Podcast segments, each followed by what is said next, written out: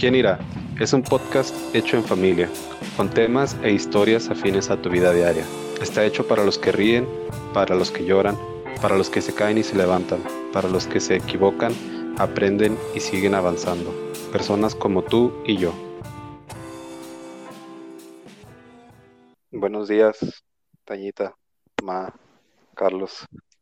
¿Cómo están? Buenos días. Buenos días, Diego. Muy bien, ¿tú? Bien, gracias.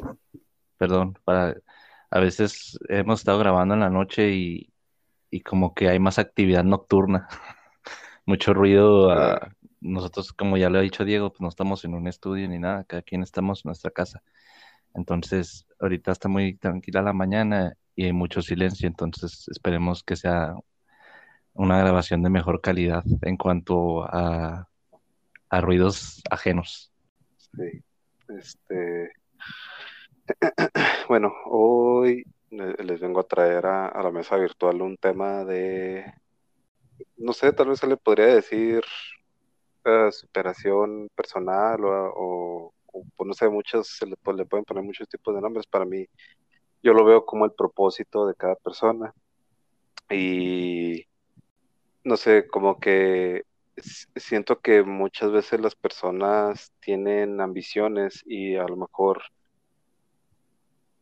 a muchas personas la palabra ambición le puede sonar sinónimo de maldad, pero ah, pues la ambición es una parte de la naturaleza humana, ah, así como tener hambre es algo que no puedes evitar, o sea, todos en la vida hemos sentido hambre, todos en la vida hemos sentido tristeza, todos en la vida hemos tenido sueño, es, todos, es igual, todos en la vida alguna vez vamos a tener ambición de algo incluso los niños, o sea, quieren un juguete, o sea, ya las personas mayores quieren, no sé, que los dejen en paz o... Ah, y pueden decirles, no, pues que son gustos, no, es que son tradiciones, pero pues a fin de cuentas eh, son cosas que ambicionas porque no las tienes. Y ah, no sé, a lo mejor el, el le estoy entendiendo mal el significado de la palabra ambición, pero al menos en el contexto de, de la vida, muchas personas siempre buscan más. Ah, por ejemplo, pues van a la universidad, estudian una carrera, dicen yo quiero ser abogado, yo quiero ser dentista, yo quiero ser ah, médico, yo quiero ser ingeniero. Y, y siento o creo que muchas veces eh, en el ámbito de, de la espiritualidad o de la religión o de como le quieran llamar, la ambición o el querer más está muy estigmatizado porque como que nos, mm, no, no quiero decir nos quieren meter en la cabeza, pero eh, nos alentan a ser humildes y a ser este sencillos y austeros hasta cierto punto, entonces como que querer algo más o sea, está diciendo, es que no estás siendo agradecido con Dios, es que si quieres más, o sea, ¿para qué quieres más? O sea, no se puede servir a dos señores, este, o sirves al dinero, o sirves a, Dios, o sirves a tu carrera, o sirves a Dios, o sea, pero creo que Dios, ah, aparte de que nos da eh, el regalo del Espíritu Santo, el regalo de la salvación, naturalmente también pone dentro de cada ser humano un, como un set de habilidades y, y, forma de pensar y forma de imaginar que es único de esa persona y muchos ah, tienen una facilidad para ser artistas, para dibujar, para cantar, para hacer música, muchos tienen facilidad para trabajar con números, hacer cálculos en la cabeza, otros tienen mucha facilidad para dialogar con las personas, para negociar, para, tienen mucho carisma. Entonces a lo que quiero llegar es que ah, para mí el propósito de la vida, aparte de que eh, realmente creo que el, propósito de por qué estamos aquí en esta tierra es para aprender a amar a Dios, que no es algo que se obtiene naturalmente, es algo por lo que se tiene que trabajar.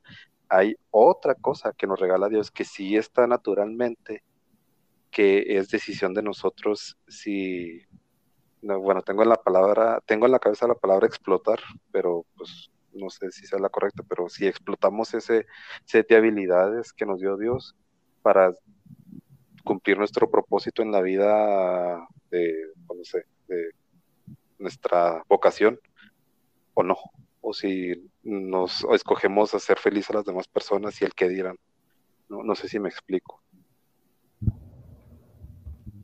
Sí, sí, eh, explotar o sacar provecho de las habilidades que Dios nos, nos da, porque todo viene de Él, todo en absoluto, que la Biblia dice que obviamente la Biblia fue inspirada por el Espíritu Santo, cada letra que está ahí, dice que ni la hoja de un árbol se mueve si Dios no lo permite o no está de acuerdo, entonces Él pone todo eso en nosotros, como tú dices, cada quien tiene una esencia diferente y mi mamá tiene habilidades para algo, tú para otra cosa, Tania igual, yo para otras, incluso cuando somos de la misma familia, por decir, no, no significa que, a un ejemplo muy claro, ¿no? Creo que es muy obvio, eh, el hijo de Julio César Chávez no, quiere decir que va a ser un buen boxeador como Julio César Chávez y ya de antemano lo sabemos todos. Entonces, Dios depositó especiales talentos y dones en cada uno de nosotros y el desempeñarlos o el afinarlos, pulirlos, nos lleva a querer más, como tú dices, eh, y digo más entre comillas, más.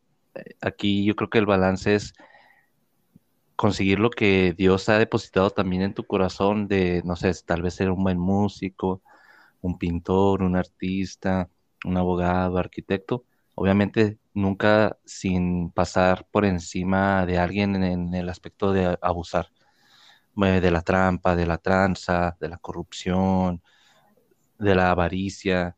O sea, son cosas muy diferentes. Y sí es cierto, como dices, Diego, o sea, se nos ha puesto muchas veces eh, el, y, de ahí viene, o sea, si, si realmente agarras el hilo y luego sigues el hilito y lo empiezas a deshilachar, el hilito rojo, de, de ese, eh, que tú dices de, de, que nos quieren poner una vida con austeridad y que entre comillas así agradamos a Dios porque se toman textos bíblicos como el que dice al rico que deja todo lo que tienes y sígueme y que el rico se entristeció y ya no, no siguió a, no quiso seguir a Jesús y de ahí se agarran para decir no, no, es que mira, así es la vida, la vida con Cristo y y los profetas, por ejemplo, antes de que viniera Jesús, sabemos que sí, ellos vivían alejados en el desierto, o sea, no tenían lugar donde vivir.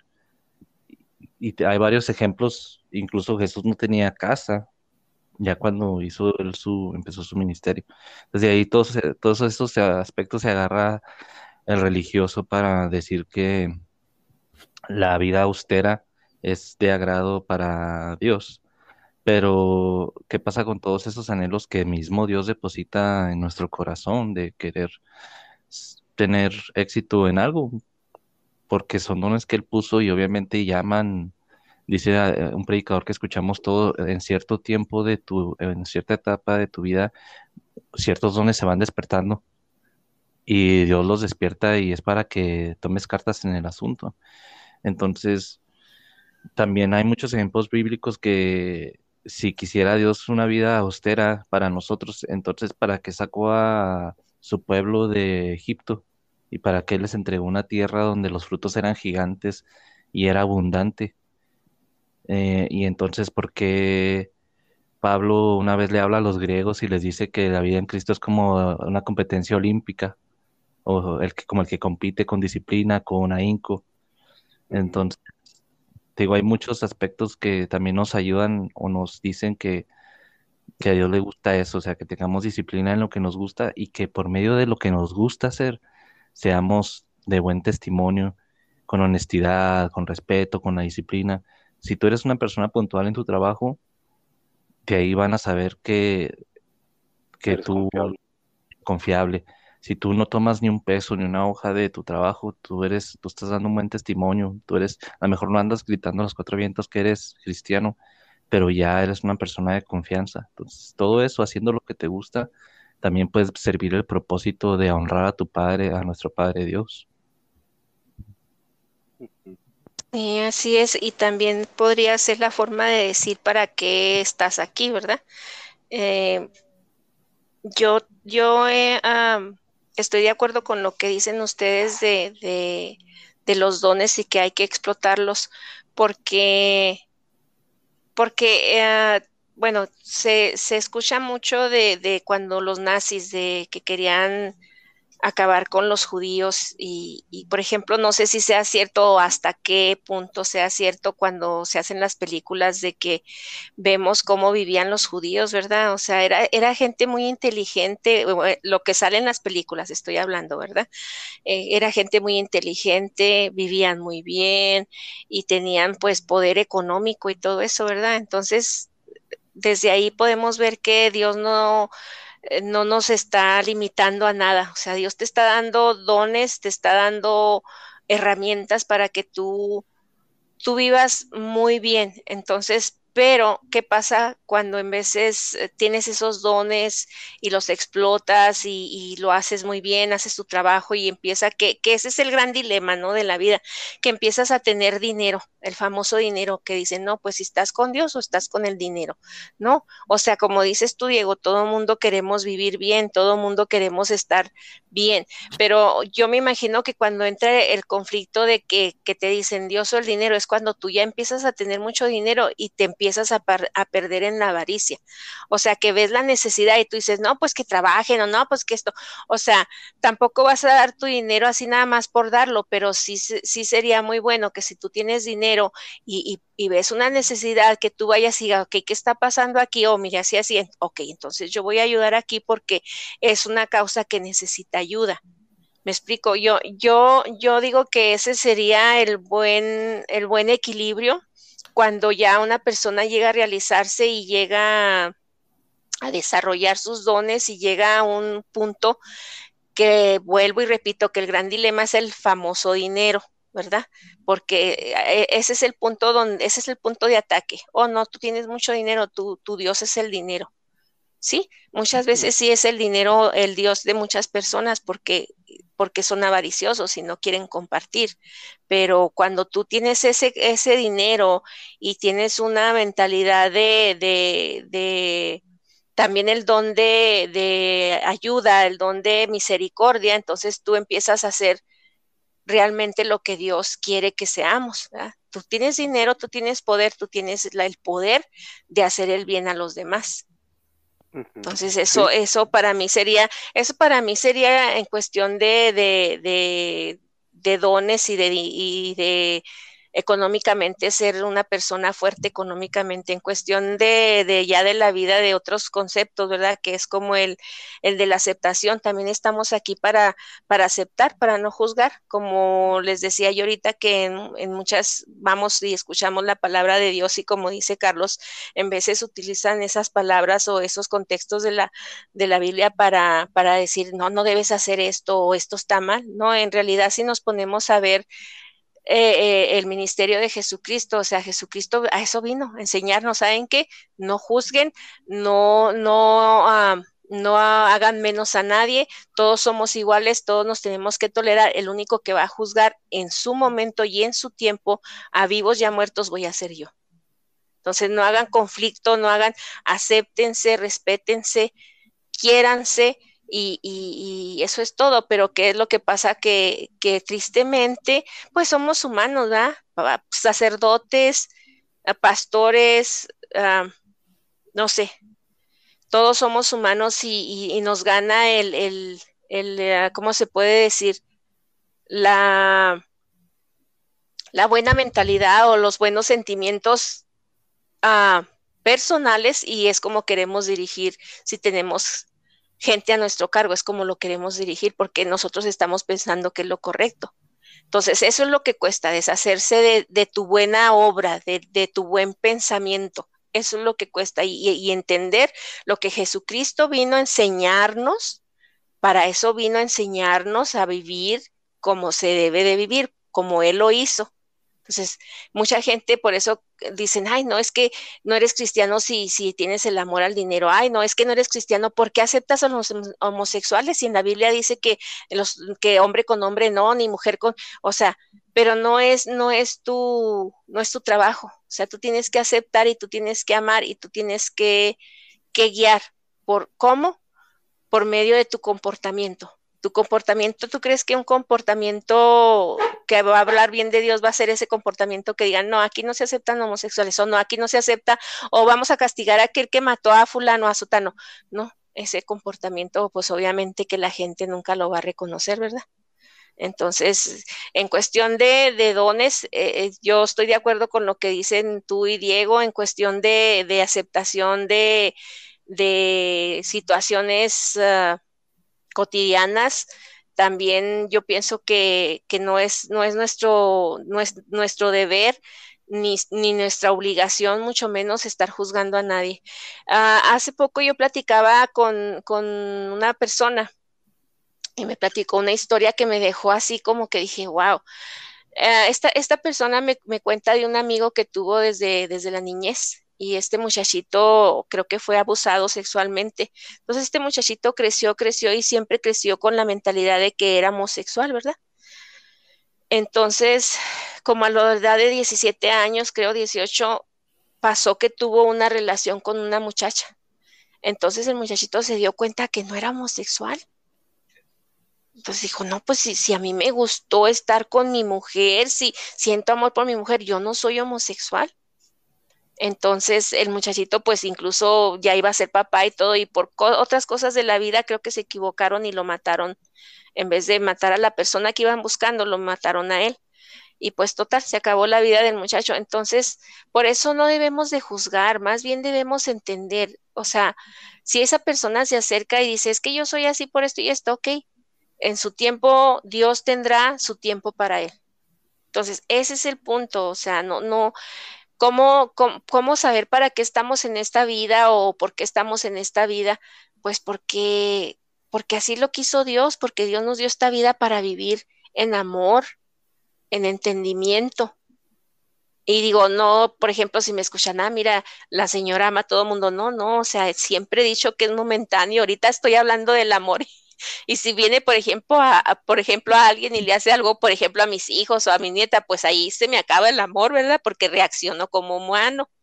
Pero se supone que tenemos que estar ¿Cómo, yo, yo he estado pensando estos días, ¿cómo puede uno llegar a acercarse poquito a lo que quiere Dios, al amor al prójimo? ¿Sabes qué? Es eh, practicándolo, escuchándolo, tantas veces puedas hacerlo y puedas practicarlo, esa es la manera porque si nada más lo escuchas como la gente que va los domingos a, escucharlo al templo o, por ejemplo nosotros ahorita que estamos hablando se acabó la grabación y nos olvidamos, pues no funciona. Entonces cada quien debe de tomar su responsabilidad y decir, ah, pero tengo que hacer así o tengo que hacer esto o ¿O qué hablamos ahora? O bueno, y así practicarlo, porque si nada más lo, lo, lo escuchas y no lo practicas, pues es todavía más difícil.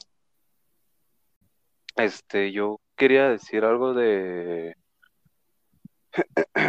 de, por ejemplo, lo que estabas diciendo más de que cuando tienes dinero, que tienes que ser buena persona y ayudar, porque uh, no sé, eso es lo que debería hacer, o sea, tenemos en la mente que eso es lo que debería hacer la gente que tiene dinero.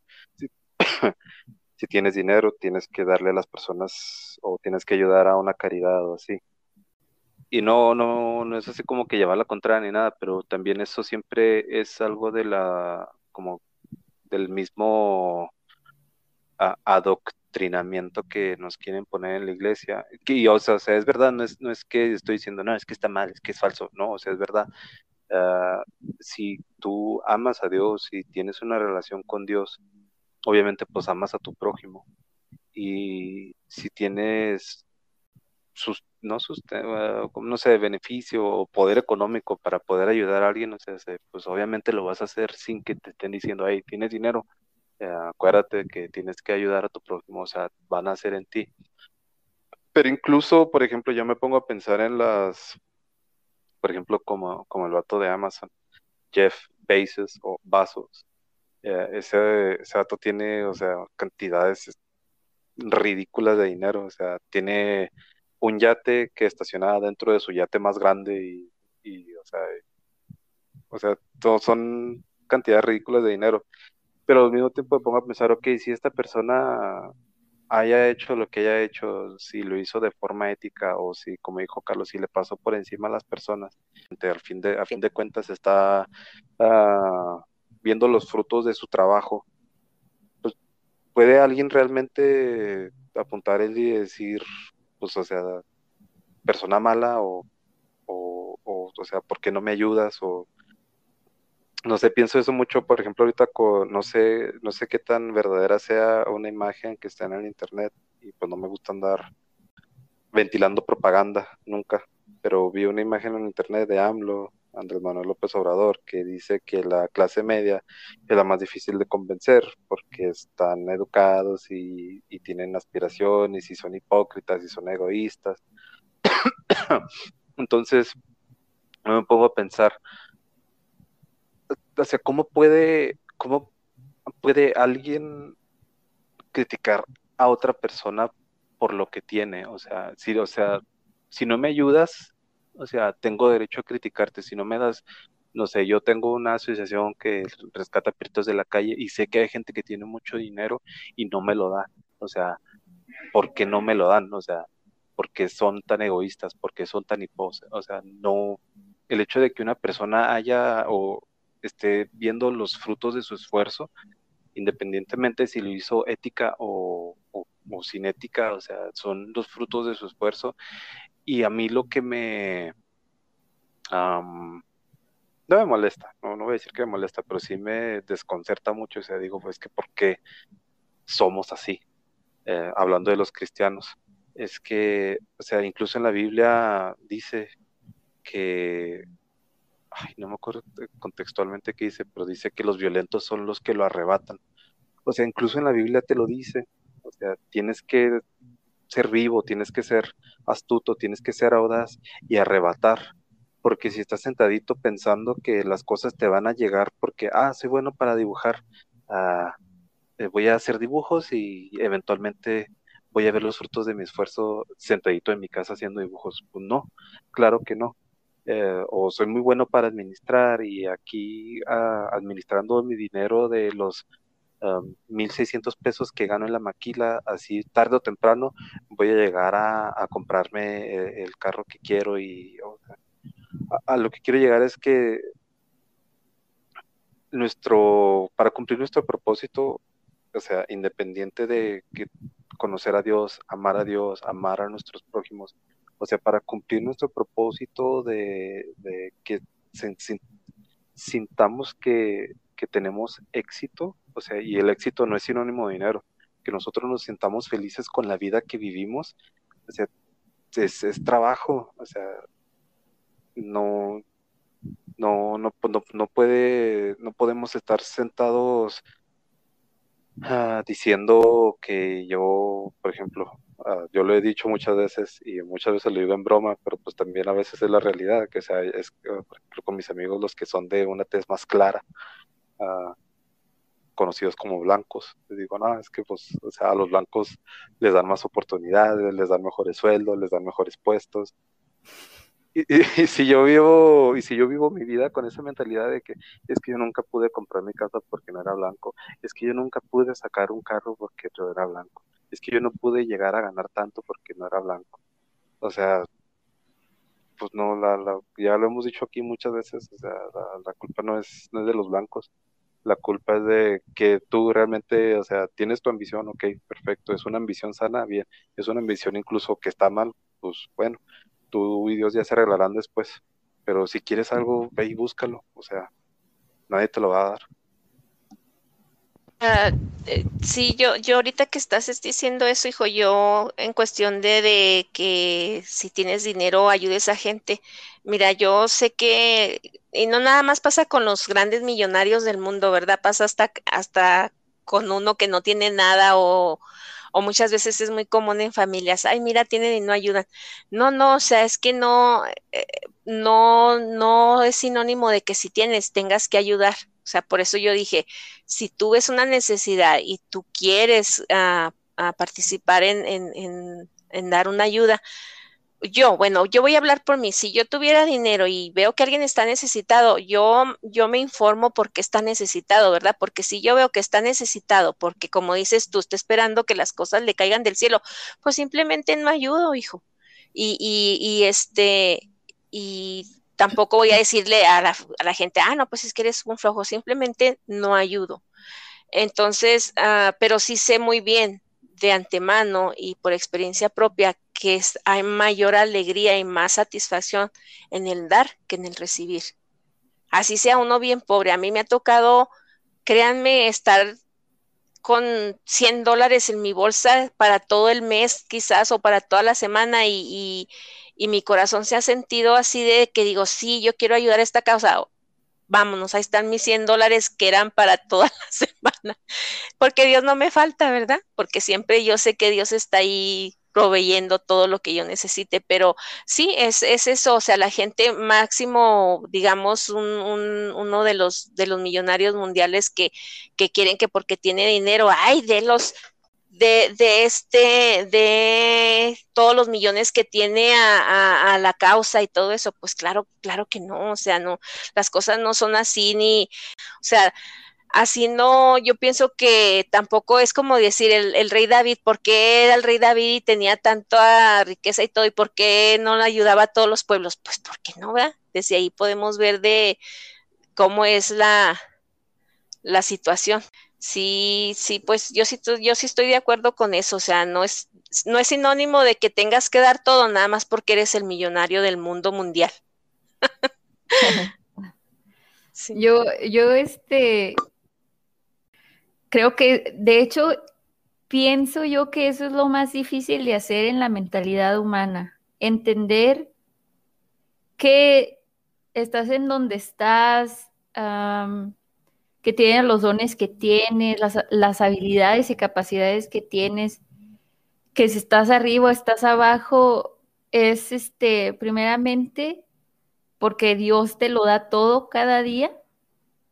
Y segundo, porque bien dice Él que seas valiente y esforzado, que seas astuto, que, que pongas tus dones y tus servicios, eso que Él te da al servicio de los demás. Y, y, es lo más difícil de hacer, transformar esa, esa mentalidad falsa que, que, se nos ha creado de que, no, es que si tú estás con Dios, no debes de, no debes de, de, de ambicionar y si ambicionas, siempre todo tiene que ser a la iglesia. Y sí, o sea, tienes que servir a la iglesia, pero volvemos a lo mismo que repetimos varias veces. La iglesia es la humanidad, los hijos de Dios, no los edificios, no clubes. Uh, los clubes elitistas, no las visiones de, de otra gente. Claro, va a haber much, muchísimas. Dios, Dios, este, Dios es hermoso y Él trabaja de maneras, de manera extraordinaria y, y, y, conectándonos, uniéndonos hasta con gente que nunca en la vida hemos visto, que nunca en la vida hemos hablado, pero Él, él muchas veces ha pasado y hay, hay este, eh, hechos de que hay personas que están en, en en los lados opuestos de, del globo terráqueo y, y, Dios le dijo a uno de ellos que le hablara a tal persona y así es como se conocen. ¿Por qué? Porque Dios quiere que la persona de tal lado le ayude a la persona del otro. O sea, la, esos, esos, esos encuentros extraordinarios nunca, nunca, van a, nunca van a faltar. Y el deseo en el corazón humano de, de ayudar tampoco va a faltar si, como dice Diego, tú eres una persona que, que está conectado a Dios, a la verdad de Dios, a la a que es la verdad eh, única, y, y, tienes una relación con Él. O sea, solamente, solamente su amor eh, restaura la condición humana de, de la avaricia. De la ambición, sí, de la, de la avaricia. Eh, y precisamente esta semana estaba viendo un, una serie documental muy buena en Hulu que se llama la, la comida que construyó América, o sea, Estados Unidos. Y las, mayormente el, el país pertenecía a, bueno, a las personas que tenían tierras y esas personas que tenían tierras eran, eran eh, agricultores y vendían, sus vendían su, su, carne, su ganado. Total que empezaron a vender cosas podridas y, y, la gente no tenía de otra porque era de la única manera que se alimentaban. Entonces mucha gente empezó a morir de, de, de este, intoxicación y había un señor que me, esta fue la historia que más me gustó de Henry Heinz, eh, que es el, el, fundador y dueño de la marca Heinz para, por ejemplo, el, el producto que, ajá, que lo hizo, sí, que lo hizo muy famoso fue el ketchup. Entonces este señor empezó a, a, a formular la, la receta del ketchup porque estaba cansado de que a donde iba siempre le querían vender comida gusanada o podrida y a él le frustraba muchísimo que le hicieran eso a la gente que no era que no era ganadero o que no eran granjeros y no podían eh, no tenían la posibilidad de, de, criar su propia comida entonces este señor la receta que empezó, que es simplemente vinagre, o sea, son productos naturales, son con la receta que sigue hasta el día de hoy. Pero este señor no solamente creó, creó la, la receta para el, ketchup, bueno, la salsa de tomate, porque más bien eso es lo que él, creó. también empezó a construir, siempre fue su ambición tener su propia empresa donde tuviera, donde tuviera los almacenes para todo el producto, donde tuviera a sus trabajadores trabajando seguramente, eh, organizadamente, limpiamente, con dignidad, pues. Entonces este señor eh, creó la salsa, creó, fue el primero que tuvo la electricidad en su, en su empresa porque era el único que creía en ello. Eh, fue el que el primero que tuvo una, una compañía masiva donde se le pagaba a sus, a sus trabajadores bien, se les respetaba sus horarios, eh, se les daba su buen salario, les, les atendía en sus cosas, en sus necesidades médicas.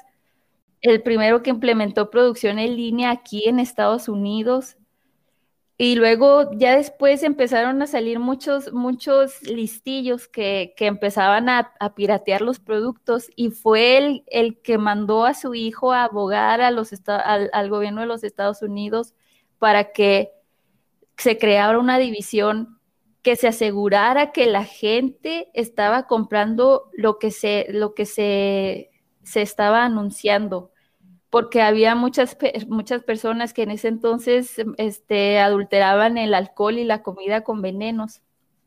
Entonces, cuando yo vi esa historia, me gustó mucho porque ahora lo piensas y dices, bueno, algo tan, puede ser para otra gente algo tan ridículo, una salsa de tomate que creó el Señor. Pero ese Señor fue, fue una, un, un buen ejemplo, un, un buen ejemplo de lo que era trabajar honestamente, respetando lo más posible a, la tierra, respetando a, tu, hermano, el humano, el ser humano, tus, trabajadores, eh, respetando la salud de los demás, o sea, con ética, con buenos valores, con una moral que, que no tenía nadie en ese momento. Entonces, bueno, ahorita que los estás escuchando me acordé de esta historia porque sí es verdad, no que seas hijo de Dios, que lo conozcas, que vayas a una iglesia no significa que te tienes que despojar de los sueños, de las ideas, de la identidad que Dios ya te dio, con la que Él te creó desde, el desde antes del vientre de tu madre. Si tú, si a ti te apasiona la música, o escribir o simplemente eh, crear salsas, yo qué sé, mejorar las empresas, lo que sea. O sea, no tienes por qué dejarlo ir, no tienes por qué despojarte por una, por una idea falsa que se ha que se ha mantenido todo este tiempo de que tú eres hijo de Dios y no más y solo, solamente vives para ir a la iglesia y para servir en la iglesia. O sea, Dios no es un, un, un Dios de cuatro paredes. Y eso ya lo hemos dicho, dicho varias veces aquí, pero es así. Yo también una vez, una vez me impresionó mucho porque a mí me gusta mucho la música. Bueno, toda nuestra familia nos gusta mucho la música. Yo no soy músico, mis hermanos sí.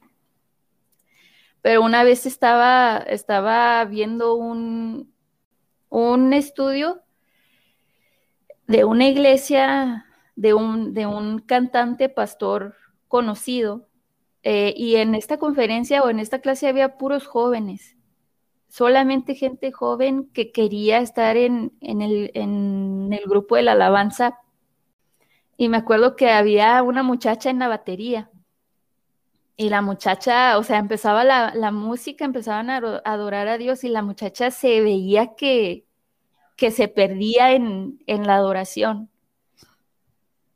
Y cómo me, cómo me, me fastidió, me hartó, me frustró tantísimo ver que, el, que este señor, el, el cantante pastor conocido, le decía, no, no, no, le decía, párate, deja de tocar así, si sigues tocando así te vas a cansar. Entonces, yo dije, ¿cómo va a ser? En, en mí, o sea, mi frustración era, ¿cómo va a ser que este es un cantante, pastor, líder de, de iglesias, de, de los hijos de Dios? Y hay este corazón joven, esta mente joven, esta muchacha con un corazón puro, adorando a Dios, en, una alabanza, en una adoración que no es para el pastor, que es para Dios. Y que este Señor, que se supone que entiende más, le diga, no toques así porque te vas a cansar. O sea, no es como una satisfacción más grande a tu alma tocar y, y, quedar totalmente exhausto, pero sabes que tocaste con todo tu corazón para amar y alabar a Dios. Sí, así como el rap. Entonces, eh, no sé, es, es, esa prisión tan, es esa prisión mental, mental tan, tan fuerte que se nos ha creado, pero no, no, no tienes que cambiar ni, la, ni las metas, ni los sueños, ni, ni, ni, despojarte de la identidad que Dios te da para, para hacer algo bueno, para hacer algo grande, para, para agradar a Dios y hacer algo y poner tus, tus, tus capacidades y tus dones y tus talentos al servicio de los demás. Lo único que tienes que hacerlo es hacerlo con el amor y con el respeto que Dios te enseña y que tú esperas de los demás. Con ese mismo amor y respeto tienes que tratar a la gente. sí, yo lo entiendo. En resumen, como que la iglesia no es el monopolio de los cristianos, o sea, la institución, la iglesia, el edificio, no puede monopolizar a la gente que está ahí para que solamente ahí se desenvuelva. O sea, no, es así. Sí, de, acuerdo. Eh, creemos que servir a Dios, la única forma en la que se sirve a Dios es estando en la iglesia y, y creo que, por ejemplo, ahorita el ejemplo que decía Estaña, o estabas contando todo eso y estaba así como, oh, wow, qué, visionario, qué, qué audaz. Y luego pensaba, pero imagínate, o sea, o sea, el tipo de mentalidad de persona, digo, el tipo de persona que tiene esa mentalidad de querer ayudar a los demás, pero al mismo tiempo es tan, tan, no sé cómo decirlo, tan trucha, tan audaz, que, o sea, esa, esa, ese, ese propósito, esa mentalidad, esa intención de querer ayudar a los demás está perfecta, pero si le hubiera faltado eh, el ingrediente secreto de, de, por ejemplo, con el ejemplo que dabas de la salsa de tomate, de tener esa ingenio, ese ingenio de crear un producto nuevo y comercializarlo y empezar a, recibir los frutos de tu producto. O sea, si no hubiera hecho eso, a lo mejor no hubiera podido haber logrado todo lo, todo lo subsecuente que logró. Pero, o sea, con ese, con esa, no sé, audacia de, querer más, de que era una ambición sana. Oye, aparte cuenta la historia, obviamente resumida, Tania, y no esperamos que la cuente exactamente como la vio, pero estoy seguro que en el documental, si, se llegó a contar, se contó muy poco de toda la oposición que tuvo este señor. O sea, imagínate el simple hecho de querer usar la electricidad. Me imagino todos los insultos y los vituperios que se llevó y, y lo que le costó la infraestructura, no tanto en lo monetario, sino en, o sea, en, las críticas y todo. Sí, sí, pues todo, todo lo, tachaban de loco. Sí. una persona decidida, blindada, como dice el pastor que escuchamos, o sea, una piel de rinoceronte. Y enfocada en lo que buscaba. De hecho, de hecho, antes de, sacar la receta de, la salsa, de la salsa de tomate, eh, ya había intentado muchas veces eh, empezar el negocio y, se quedó en deuda. Y cuando se quedó en deuda, la policía lo, metió a la cárcel por, pues, por las deudas y duró un buen tiempo en la cárcel. Pero él no, o sea, él no quería dejar esa idea porque, porque sí, o sea, los, los dueños de las tierras ya estaban les valía poco lo que le daban a la gente de comer.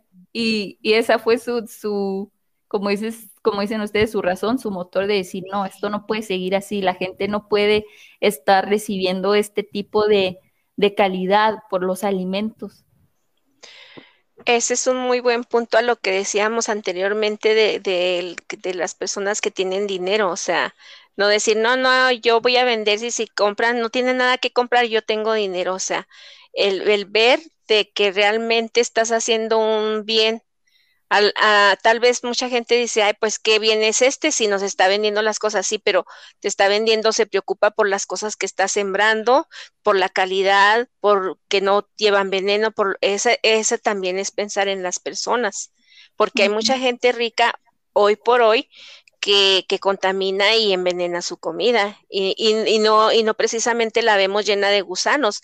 Yo pienso que, que, en resumidas cuentas, si la ves que tiene una plaguilla o un gusanillo, pues uno, hay mucha gente que, ok, córtale ese pedazo y lo demás está bueno, pero hoy, hoy en día son, son venenos, son químicos que te hacen más daño que un gusano, ¿verdad? Que, que, el, que la cebolla o que el durazno tenga un gusanillo ahí, ¿verdad? Entonces, este, ese también es, eso entra también en cosas que, que en, en, una, en una esencia que Dios te da de que seas ah, una persona recta. E, es que eh, más bien es lo que dice, lo que dicen de que nos han, nos han este metido e, en, nuestro cerebro de que, oh no, si, si tienes que dar dinero o si no haces esto, pero no, no se ponen a, realmente no nos han educado en la cuestión de que todo lo que hagas lo hagas con amor y lo hagas con limpieza, ¿no? Y no me imagino que, lo laves bien, sino limpieza, que seas ah, transparente, que, que, des lo mejor de ti. Con respeto. Bueno, eh, ya estamos concluyendo esta conversación. La verdad a mí me gustó mucho, estuvo muy interesante. esperamos que, que les guste a ustedes también. Y les queremos recordar que si se quieren comunicar con nosotros, que lo pueden hacer vía correo electrónico a quien irá podcast outlook.com o por cualquiera de nuestras redes sociales que, que enlaces van a estar en la descripción del capítulo. Les agradecemos como siempre muchísimo su atención, su tiempo. Gracias, que Dios los bendiga y hasta la próxima.